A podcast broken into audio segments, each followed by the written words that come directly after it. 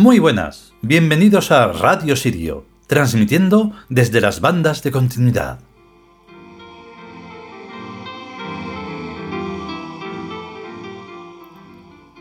Pues hoy es un día cargado de cosas extraordinarias y que hay que atender, pero no quería dejar de, bueno, de hacerlo de la tercera parte de este capítulo que es importantísimo, porque claro, estamos ahí en un punto en el que, a ver, cada vez está más claro que hay que ser inmortales, pero físicamente, ¿eh? Ya está bien de serlo así en plan teatrocitos. Teatrocitos, nada, hay que serlo continuamente.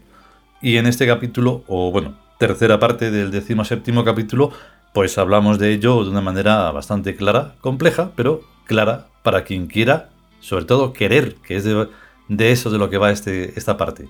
Venga, vamos con ello.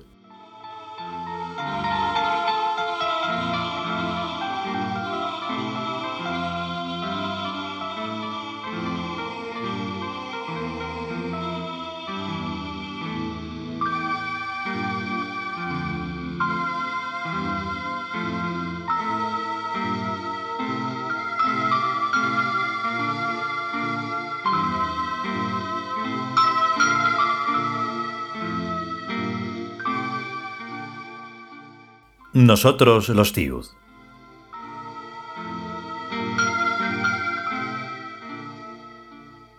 Decimoséptimo capítulo. La salvación. Tercera parte.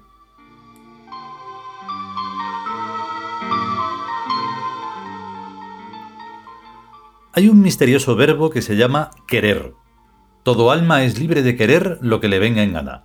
Pero si algo no le viene en gana, no puede quererlo. Cuando uno es solo un alma, no puede querer lo que no quiere, y no puede dejar de querer lo que está queriendo. Esto es terrible, porque demuestra que las almas están condicionadas y teledirigidas. Por eso, aunque teóricamente todas las almas pueden albergar cada una un espíritu, con solo quererlo, y así convertirse de gente vulgar en dioses inmortales, la práctica realidad nos enseña que la inmensa mayoría de las almas no pueden quererlo. No les emerge la gana, el deseo, el querer. A esa ausencia de querer o voluntad se llama abulia, el mismo tipo de abulia que les impide a los animales aprender a leer. Luego nos quejamos de que hay categorías de seres, superiores, medianos, inferiores y de cuarta y quinta clase. Pero es que la gente se autoclasifica según sus quereres y ausencias de quereres. Todos seremos iguales, pero unos saben escribir en chino y otros no. Y como esa infinidad de cosas diferenciadoras que sitúan a unos más arriba que a otros. De iguales, nada. El alma que quiere servir de morada a un espíritu automáticamente lo tiene. Un señor a quien servir, un dios a quien adorar, un amigo en quien confiar. Quizás en el fondo no sea más que una cuestión de nivel de inteligencia. Los tontos no quieren servir a nadie, ni adorar a nadie, ni confiar en nadie. En cambio, los más inteligentes buscan siempre la coartada del deber, del ideal y del asesoramiento. Albergar un espíritu puede que tenga sus pequeñas molestias y dificultades, pero como negocio es magnífico. Un espíritu es un principio activo, y por tanto tiene la más alta rentabilidad. Comparado con un simple alma que todo se lo gasta en sentimientos, en nada con sifón, la obra que inexorablemente realiza cada espíritu queda y permanece y es valiosa y rentable a través de los siglos. Por eso los espíritus llegan a ser dioses, y las almas no pasan de ser unas pobres infelices. Verdaderamente las almas no tienen ni dónde caerse muertas, y por eso son inmortales hasta que dejan de serlo.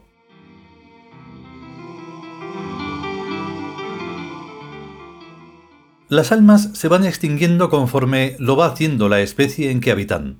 Primero se amontonan todas las almas iguales en unos pocos individuos, luego en uno solo, y finalmente el último alma comunitaria pasa a integrarse en una especie afín. Lo que nunca se extingue ni se pierde es ni una gota de esencia anímica. La esencia anímica ni se crea ni se destruye, solo se transforma o modifica.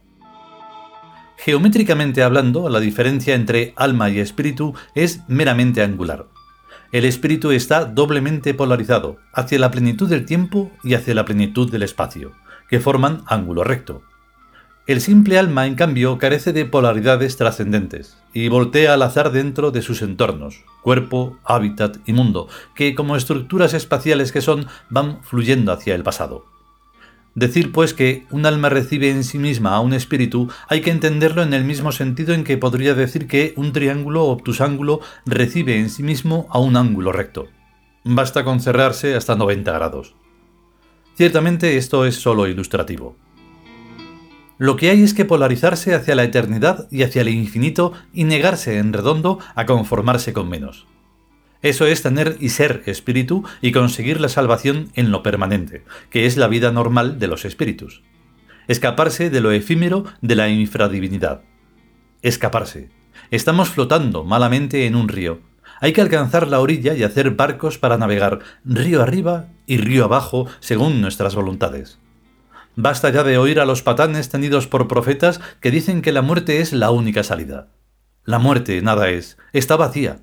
La realidad está aquí, en lo que fluye y en lo que enmarca a lo que fluye. No hay más que esto. Y es aquí donde se vuelve vez tras vez eternamente y para siempre. Sencillamente, porque no se sale de aquí. La única salida posible está en el vuelo del espíritu por el infinito y la eternidad pero para ello es preciso e inherente pasar de ser almas a ser espíritus. Pasar de ser lo que vulgarmente somos a ser dioses vivientes homologables al universo. Y seguro que su técnica es muy sencilla y está al alcance del anhelo que la divinidad suscita en nosotros. Seguro que tiene que ver con el cuarto entorno que empieza ahí, en el universo, y se continúa por el abismo de nuestras almas.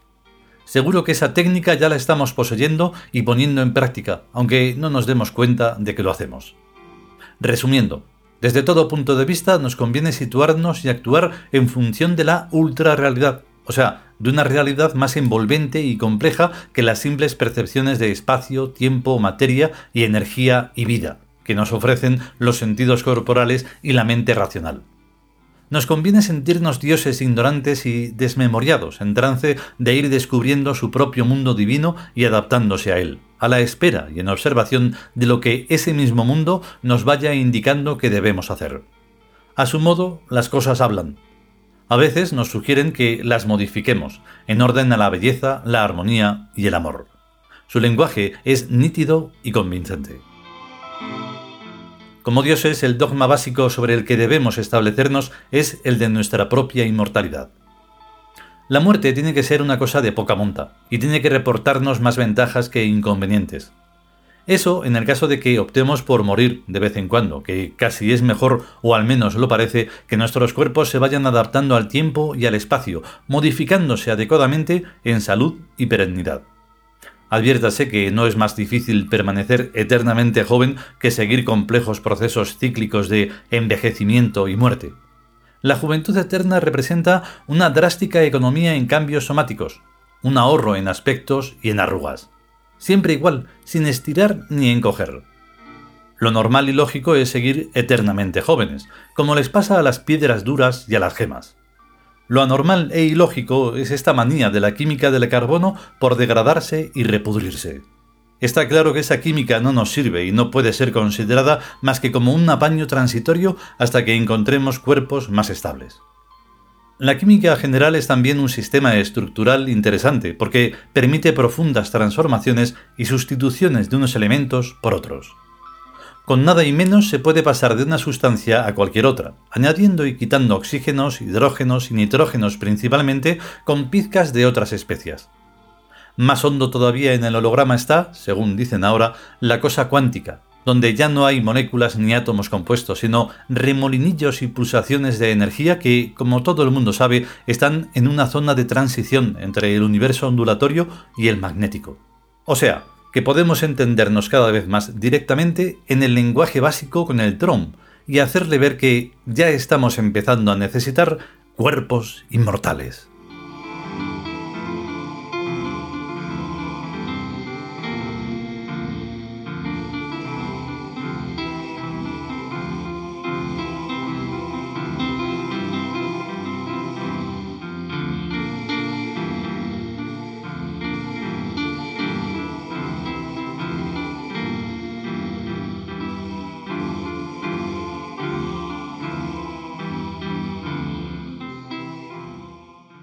Y hasta aquí esta tercera parte del decimoséptimo capítulo, La salvación, del libro Nosotros los Tiud.